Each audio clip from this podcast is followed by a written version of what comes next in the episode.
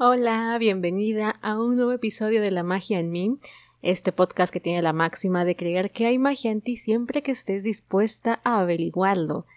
Hoy con este episodio inauguramos la temporada número 2 de este podcast, así que estoy muy muy contenta porque esta temporada nos vamos a dedicar a hablar de las raíces, de lo profundo que hace que a veces no podamos perseguir nuestros sueños más locos, nuestros verdaderos anhelos o en pocas palabras ser la verdadera y auténtica persona que vinimos a ser.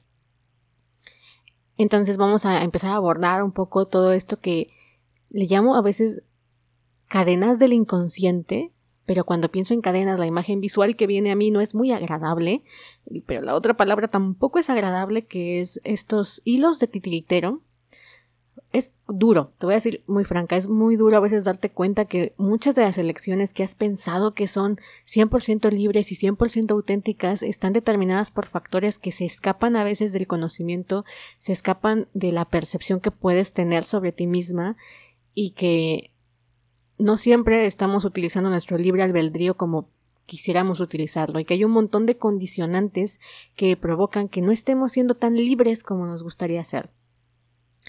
Y a veces uno piensa, bueno, tal vez el libre albedrío tiene que pasar por todo este proceso, ¿no? De darte cuenta de estas cadenas del inconsciente, estos patrones, porque al final debajo de todo lo que creemos que hacemos por gusto o que hacemos por seguir la corriente está manipulado por un montón de situaciones como pueden ser las que vamos a estar viendo en este podcast, mandatos familiares, patrones familiares, patrones tóxicos de conducta, los referentes que nos han puesto encima sobre nuestra autenticidad para que cumplamos un canon, cumplamos un prototipo, cumplamos un personaje, esto que se pone encima de nosotras y que nos hace creer que actuando de esta manera vamos a conseguir ser más felices, más amadas, más queridas o sufrir menos, que también puede suceder. Entonces, bueno, esta temporada vamos a estar yendo a las raíces, vamos a estar yendo a todo eso que está por debajo, y que a veces nos impiden el acceso a una vida plena en la que podamos hacer lo que realmente queremos hacer. Últimamente, con este tema de la pandemia, con este tema del coronavirus, con este tema del refinamiento, refinamiento, ¿eh? del eh, reclusorio que estamos viviendo, creo que muchas cosas se ponen en tela de juicio, creo que muchos temas van saliendo a la mesa. Y uno de los temas que más me llamó la atención durante esta época de cuarentena que la he estado viviendo con mi propio ritmo es ¿Cuántas veces dejamos de hacer las cosas que realmente queremos hacer? Yo siempre decía que tenía una crisis existencial con el con tema de, bueno, es que no sé a qué dedicarme, es que no sé cuál es mi propósito en la vida, cuál es mi misión, realmente dónde puedo expandir y abrir mis alas. Y cuando he hecho un pequeño recuento y demás, realmente me he dado cuenta que siempre lo he sabido, bueno, siempre mi infancia, siempre he sabido qué quería hacer, pero no tenía la fortaleza de hacerlo, no tenía la valentía de entregarme a esos sueños locos porque me parecían tan locos, me parecían tan fuera del mundo real al que me habían acostumbrado, criado, al que me habían impuesto en mi infancia, al que me habían impuesto desde antes de nacer, a través de los mandatos, que se veía tan alejado de, de la realidad que yo ni siquiera me permitía mirarlo. Entonces, no es que no sepas qué quieres, es que está la duda ahí abajo, está como como en el fondo del mar, sabes que está ahí, pero no te atreves a mirarla. Últimamente cuando he estado trabajando con muchas alumnas y últimamente también alumnos, hay dudas, hay cierta perspectiva en la que nos damos cuenta de que hay algo, pero no quieres mirarlo, sabes que está ahí, pero no quieres mirarlo, porque mirarlo implica enfrentarlo, decir, vale, ya sé qué quiero hacer de mi vida, ya sé qué quiero eh, que quiero experimentar en cualquier ámbito, en el, en el ámbito de, la, de, lo amoroso, en el ámbito de las relaciones, en el ámbito de lo económico o de lo profesional, siempre está ahí la, la verdadera puntita del, del issue, ¿no? Siempre está ahí la respuesta. Pero cuando la, la miras, tienes que enfrentarte a, a decir, vale, soy una cobarde que no se va a atrever a perseguir lo que realmente quiere, o tomo la valentía de hacerlo con lo que eso implica, porque el desafío emocional, el desafío de tiempo, el desafío de todo, todo me, supera. Eso era para mí el, hacerme la tonta, el hacerme la que la Virgen le habla, así decimos en México, es que haces como que la Virgen te habla, para no decir te haces el idiota, decimos, te haces que la Virgen te habla. Porque no quieres enfrentar el problema, ¿no? Porque tener que lidiar con eso es hacer cambios en tu vida. ¿Vale? llega un momento en el que nada más tienes dos opciones, o haces cambios o te quedas donde estás. Y quedarte donde estás a veces no funciona porque una vez que te has dado cuenta que hay algo que cambiar, te sientes culpable, te sientes mal por no estar haciendo lo que sabes que tienes que hacer. Es una situación emocional muy interesante que casi no escucho que hablen de ella, pero es una situación muy interesante esta culpa de saber que tienes que cambiar, pero como no quieres, te sumes en la inacción y al mismo tiempo te sumes en la insatisfacción. Así que hoy vamos a hablar de el primer paso, que es ser la oveja negra de la familia. ¿Qué podemos hacer? ¿O a qué nos referimos cuando hablamos de ser la oveja negra de la familia?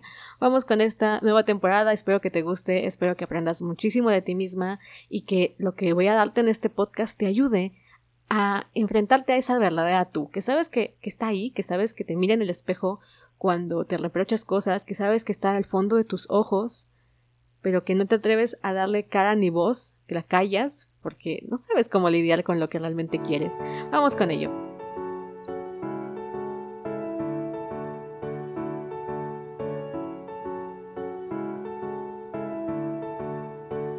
¿Qué es o quién es la oveja negra de la familia? Es este típico familiar al que el, resto de familiares no quieren, el que fue excluido de la familia en algún momento, es el tío loco, es la prima puta, es la, la tía la tía bebedora, ¿no? Siempre tenemos en, la, en el historial de familia alguien a quien no se menciona mucho, alguien que está como apartado o a quien lo ve la otra, el resto de familia con recelo. Siempre, siempre, siempre en el árbol genealógico va a aparecer un miembro que, que resalta, que, que está ahí y, y, es como el rechazado, siempre, o el juzgado, ¿no? O el apartado. Y a veces en el proceso en el que vamos creciendo no nos damos cuenta cómo tratan a este familiar. A veces no es algo muy consciente. Imaginemos que somos pequeñitas y nos damos cuenta que hablan mal de fulanito, mal del tío Juan o mal de la prima Petra. Y en el juicio de nuestra familia nos damos cuenta que es aceptado y que no. Y nos damos cuenta de las consecuencias que tiene el ser aceptado o no. Usualmente cuando se habla de esta familia, se habla de este familiar, se le habla desde un tono de desprecio o un tono de juicio que indica que a esta persona no le fue muy bien, ¿no? La tía puta que por meterse con muchos hombres terminó sola, sus hijos no la quieren, eh, todo el mundo la, la repudia y dices, ay, ¿no? Tu familia dice, ay, pobrecita, pero es que pues las consecuencias. Y tú de pequeña vas absorbiendo como una esponjita toda esa información. O tienes al tío loco, que era agresivo o era de determinada manera que le generó problemas y mira, terminó en la cárcel o terminó muerto o vive solo en la miseria, ¿no? O sea, siempre es el típico solo en la miseria. Disculpa, son mis referentes. Chiste es que tú absorbes todo eso y te haces un imaginario de cómo es ser la oveja negra de la familia. Que suena muy bonito, que suena muy agradable, pero cuando ves la realidad dices, creo que no es tan lindo ni tan agradable. Vámonos a casos menos extremos. La familia juzga a tu prima porque presenta conductas que no quiere que tú presentes cuando eras pequeña, ¿no? O tu familia te presume en los círculos de familiares, familiares con ciertas características. Es que mi hija es así, así y asado. Y entonces tú, para encajar en lo que están diciendo de ti, te esfuerzas de manera inconsciente, claro está, recordemos, inconsciente, a hacer ese modelo que te han dicho que tienes que ser. Bueno, ser la oveja negra de la familia puede sonar muy bonito, pero en la realidad, en la experiencia personal, te cuesta trabajo aceptar ese papel cuando nos damos cuenta que ha sido muy juzgado y criticado en la familia. Por cierto, no me he presentado. Qué malos modales los míos. Disculpa, estoy tan acostumbrada a empezar los podcasts como como así, como, como light, que olvido que si estás escuchando por primera vez este podcast, no sabes ni quién soy, no sabes qué estoy haciendo aquí. Si estás dándole la bienvenida a la segunda temporada, no está de más que me presente otra vez. Mi nombre es Ivonne Gabriela este, estudié comunicología, pero realmente me centré muchísimo en el mundo del desarrollo personal desde que era yo bastante jovencita. Tenía un blog en el que escribía mis reflexiones y de pronto empezaron a llegar consultas. Me empecé a friquear cuando era más joven porque no sabía qué podía decir, así que empecé a formarme en temas de desarrollo personal. Poco a poco me acerqué al desarrollo espiritual. Y bueno, hoy en día me dedico a leer el tarot y ayudar a personas, principalmente mujeres, a sacar todo el potencial que llevan encima gracias a programas formativos, talleres y charlas. Entonces, bien, dejando eso en claro, que realmente no soy absolutamente ninguna gurú, creo mucho, creo, soy una ferviente creyente de que el poder personal y las respuestas están dentro de nosotras. Así que no me gusta decir cómo es que deberías vivir tu vida y me gusta que lo experimentes y que te atrevas a dar el paso de formar tu propio papel en esta existencia. Puedes seguirme en Instagram donde también subo eh, carruseles con información y pensamientos y reflexiones y voy a regalar una clase, por cierto, para esta segunda temporada vas a encontrar un regalo en mi página web ivonegabriela.com. También puedes entrar desde la magia en mí.com Voy a estar dando una clase, una masterclass sobre mandatos familiares, de los que hablaremos también en este podcast, para que te des una idea de cómo pesan estos hilos del inconsciente en las tomas de decisiones. Así que si quieres ese regalillo y quieres ver la clase y quieres seguirme, estoy en Instagram o en la lamagiaenmi.com o ivone, e, gabriela.com. Continuamos. La oveja negra. Llega un momento en el que todos tenemos que decidir si ser o no ser la oveja negra. ¿Cuándo llega este momento? Cuando te haces preguntas. Esto normalmente pasa en la etapa de la rebeldía de la adolescencia, cuando nos hacemos preguntas, y a veces esas preguntas son respondidas de manera uniforme, yo que sé, que te convencen, y a veces no, y llevas toda la, la vida a la contraria. Pero el periodo de adolescencia simplemente es el primer break que existe entre lo que la familia nos dice y lo que nosotros queremos. Cuando estamos en la adolescencia normalmente pensamos cuando cuando yo sea de tal manera, cuando yo sea grande o cuando yo tenga mis hijos o como lo hayas pensado, no actuaré de esta misma manera. No voy a seguir a este patrón familiar. A mí no me gusta la manera en la que mi familia resuelve tal o cual cosa. Y te opones y te opones a todo lo que te dicen. Porque pareciera que el modelo de la rebelde es te digo blanco y yo te digo negro. En el fondo, en el fondo a veces la rebeldía nada más es una búsqueda de identidad. Pero cuando vamos creciendo nos vamos dando cuenta que en el fondo también tenemos que hacernos estas preguntas, ya más grandes, ya más maduras, en plan de, oye, ¿para dónde se encamina mi vida? ¿Qué decisiones he tomado que han sido mías y qué decisiones han estado totalmente eh, amañadas, manipuladas por lo que mi familia esperaba de mí? Ojo, no es que tu familia sea mala ni la vamos a pintar aquí como unos ogros, sino que la familia tiene expectativas, papá, mamá tienen expectativas, y cuando empecemos a abordar lo que es la epigenética y la transgeneracional, nos vamos a dar cuenta que encima de todo eso, de lo que nos decían de pequeñas, existe un montón de mandatos que vienen traspasados de generación en generación y que realmente no es tan sencillo salirse de ellos. Si no los logramos ver, si no nos damos cuenta que están ahí, bueno, es toda una odisea personal. Entonces, desde que somos chiquitas venimos en este en esta coyuntura de cómo deberíamos de comportarnos, de cómo deberíamos de ser, y por más que a veces lo hacemos consciente y decimos, es que mamá quiere que yo estudie tal carrera, y eso es como muy evidente, ¿no? Mamá quiere que estudie, papá quiere que estudie tal carrera. Eso es obvio, pero de repente cuando te das cuenta que hay otras cosas que impulsan tus decisiones, flipas mucho, por ejemplo, cuando estudiamos comunicación, que fue mi caso, a veces lo que resulta es que esto, este deseo de estudiar comunicación viene de mi árbol genealógico. Mi familia necesitaba comunicar ciertas cosas, necesitaba que alguien expresara ciertas cosas para sanar como familia. Y entonces yo elegí la carrera de comunicación pensando que era mucha mi decisión, que era realmente algo que yo quería hacer, lo cual es verdad, me gusta mucho, pero cuando me doy cuenta de que es un patrón, que mi hermana también estudió lo mismo y que de repente yo me encuentro en esta encrucijada de sanar a mi familia, Digo, claro, por eso estudié lo que estudié. Y de pronto encuentras tu misión en algún momento de, personal como este. Entonces, siempre a veces en el árbol genealógico se esconden un montón de, de preguntas, pero también un montón de respuestas que nos dan pistas de por qué elegimos lo que elegimos, por qué decidimos lo que decidimos. Y en alguna gran medida lo hacemos para mejorar el árbol genealógico, lo hacemos para sanar a la familia, sanar las heridas transgeneracionales, pero por otro, hay cosas que nos están imponiendo que no son nuestras y que para nuestros verdaderos deseos no funcionan. Por ejemplo, el tema profesional que yo siempre cuento que es como para mí muy importante fue el reconocimiento o el mérito profesional. Mi generación familiar fue la primera, mi, generación con mis hermanos, que estudiaban títulos profesionales en la línea materna de mi familia. Entonces, para el árbol genealógico era súper importante el reconocimiento profesional. Pero resultaba que mi camino de vida, lo que yo realmente quería hacer, no estaba por ese, por ese lugar. Yo tenía otros sueños, otros deseos, y no me permitía manifestarlos porque era ir en contra de todo el deseo de mi familia, todo el deseo del clan. No solamente mi familia nuclear, sino lo que estaba más atrás de mí. Ya lo iremos viendo en estos episodios para que te vayas haciendo una idea de lo que son los mandatos transgeneracionales y lo que son, pues, las cargas o las deudas. Insisto, tienes una clase bastante potente en mi página web que puedes visitar desde ivongabriela.com. Y ser la oveja negra llega ese momento en el que dices, a ver, me dicen blanco, pero yo pienso que, que es más como azul. El tema de la religión. El tema de la religión siempre va a ser un temazo en las familias. Mamá y papá creen una cosa, abuelo y abuela creyeron lo mismo, tatarabuelo y tatarabuela creyeron lo mismo y esperan que tú creas lo mismo, y de pronto tú te pones a preguntarte si realmente, pero cómo está este asunto, pero yo creo o no creo, es verdad, es mentira. Y normalmente te van a regañar. Normalmente hay una censura en, familia, en la familia. O ya sabrás si tienes un tío que se declaró ateo o se cambió de religión. Ya sabrás lo que le pasa al miembro de la familia que decide ir en contra de la corriente. Y entonces llega un momento en el que tú tienes que decidir, vale, voy por ese mismo camino o regreso a donde estaba, o sea, o dejo de mirar eh, este, este cambio de caminos, este cruce de caminos y me quedo donde, donde la familia siempre ha estado.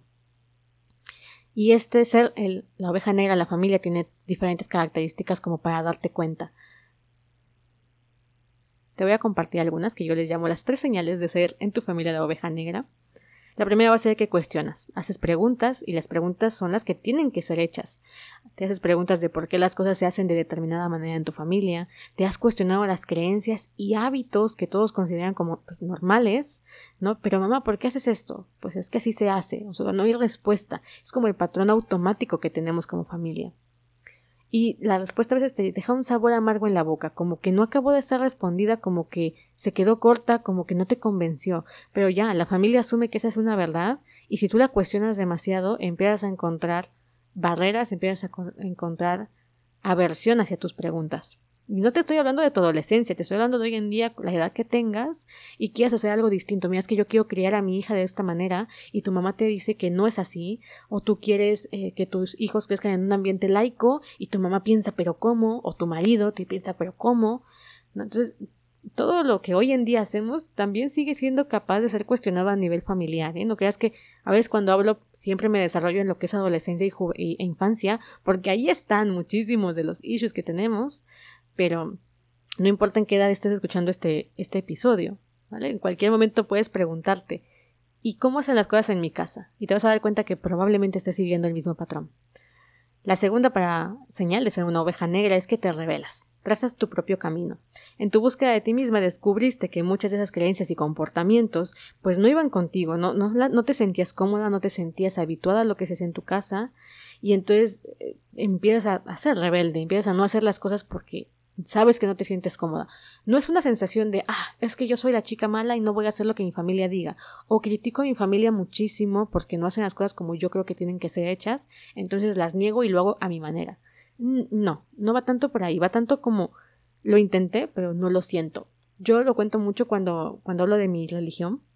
Ya lo compartí en el episodio de, de católica, atea a espiritual. Yo no sentía la fe que me decían que tenía que sentir. Y yo me sentía muy frustrada. No era como una queja de superioridad de, oh, claro, yo soy atea y soy mejor que mi familia católica, apostólica y romana.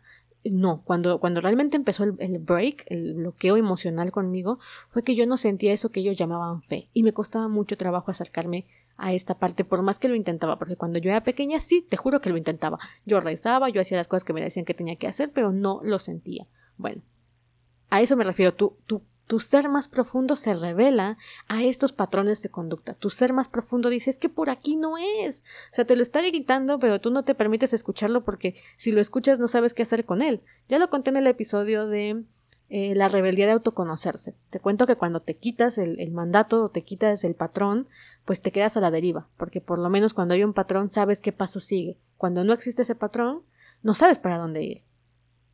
Y la tercera parte es que nunca encajas te excluyen y te duelen. Esto siempre lo cuento. Mucha gente cuando piensa en ser auténtica se imagina que es un camino de rosas y que todo es perfecto y que es como que te lleva brillantina del cielo y no es verdad. Cuando te das cuenta que no encajas en tu familia te sientes mal, te sientes separada, sientes que nadie te comprende. Si tu familia más cercana no te puede comprender, eres un bichito raro. Yo siempre me sentí bichito raro de mi familia y la única alternativa que yo encontraba cuando era niña era comportarme bien. A ver, si me dicen que saque tanta calificación, la voy a sacar. Si me dicen que me comporte de esta manera, me voy a comportar como se espera de mí. Pero siempre me sentí profundamente distinta a mi familia. Y eran sensaciones muy controversiales a mi interior. Creo que este ejemplo lo cuento, lo he contado más de una ocasión. Pero yo me acuerdo mucho cuando tenía seis años y me imaginé lo que era morir. Estaba yo acostada en la cama junto a mi mamá y me imaginé esa sensación de dejar de existir a los seis años y me entró un pánico, me entró un vértigo que me puse a llorar. Y cuando le conté a mi, familia lo que estaba sintiendo, me tacharon de loca, básicamente. O sea, no de loca loca, sino de, ay, pobre de mi niña, ¿por qué pensará cosas tan raras, no? Ay, mi niña, ¿qué, qué, qué rara está? Me habían diagnosticado TDAH, después dijeron que tal vez era esquizofrenia. Fue una época en la que no la recuerdo perfectamente porque era yo muy jovencita, ya muy niña, pero sí me di cuenta que, que, que lo ideal era portarme bien y, trabajar como venía yo trabajando y hacer las cosas que me decían porque si no me miraban raro, me miraban raro ya como un, deje de lástima y de oye, de, preocupación de qué hacemos con esta niña y entonces la, la medida de seguridad que yo tomaba era portarme bien pero nunca dejé de sentir que era distinta. Y después lo tuve que, experimentar con mis compañeros y sentir que, que, no encajaba en ningún lado. Entonces, esta sensación de no ser normal, de no ser eh, el prototipo que se espera de ti o de sentirte profundamente distinta, porque a veces no es que te muestres distinta, ¿no? No tienes que mostrarte distinta. El hecho de sentirte distinta ya genera este, este, esta ruptura, esta brecha con las demás personas. Y como no entienden no te entienden a ti, tampoco tú entiendes a tu familia. ¿Por qué hacen lo que hacen? ¿Por qué eligen lo que eligen? ¿Por qué nos comportamos como familia como nos comportamos? Y esa falta de entendimiento es mutua, ¿vale? O sea, ni tu familia te entiende muchas veces, ni tú la entiendes a ella. Y claro, te das cuenta que, pues, si te liberas un poquito más y eres más rebelde, si vas más en contra de lo establecido, más ovejita negra vas a ser. Y a veces esto asusta muchísimo, porque sentimos que estamos traicionando de alguna manera a nuestra familia o les estamos fallando. Y déjame compartirte algo. Las ovejas negras, así se hacen en mayor o menor medida, o sea, tu familia te haya catalogado sí o no como oveja negra, cuando tú te sientes distinto a tu familia y te empiezas a involucrar en los temas familiares y a ver por qué nos comportamos como nos comportamos, es toda una bendición. Te estás permitiendo sanar tu árbol genealógico, tu familia y por tanto tus relaciones futuras y presentes, con tus hijos, con tu pareja, con tu trabajo porque estás soltando estas cadenas inconscientes que te cuento para permitirte ser tú. Y en el proceso le estás permitiendo a tu familia sanar lo que te ha hecho tener esas cadenas. Esas, esos mandatos usualmente vienen de traumas generacionales, heridas transgeneracionales, y cuando las pasas, uy, liberas a todo el clan. Entonces, velo como una bendición, velo como de verdad una, una super oportunidad para hacer cambios que no solamente van a concernir a tu vida personal, sino que van a tocar también la vida de la gente que te rodea. Así que nada más que agregar en este episodio, espero que te examines y si eres una oveja negra, si te has dado cuenta que tienes ahí la chispa de la rebelión o del cuestionamiento o la diferencia o esta sensación de ser extraña en familia, bienvenida al Club de las Ovejas Negras, porque estamos bastante más dispuestas a sanar ese árbol familiar. Te espero en mi Instagram. También te recuerdo que este podcast está patrocinado por la escuela Hay Magia en Ti, que es mi espacio mensual en donde enseño todos estos procesos de cómo descubrirnos a nosotras mismas y ser esa versión auténtica y mágica que merecemos ser. Un abrazo enorme y nos vemos en el siguiente capítulo. Bienvenida a la segunda temporada.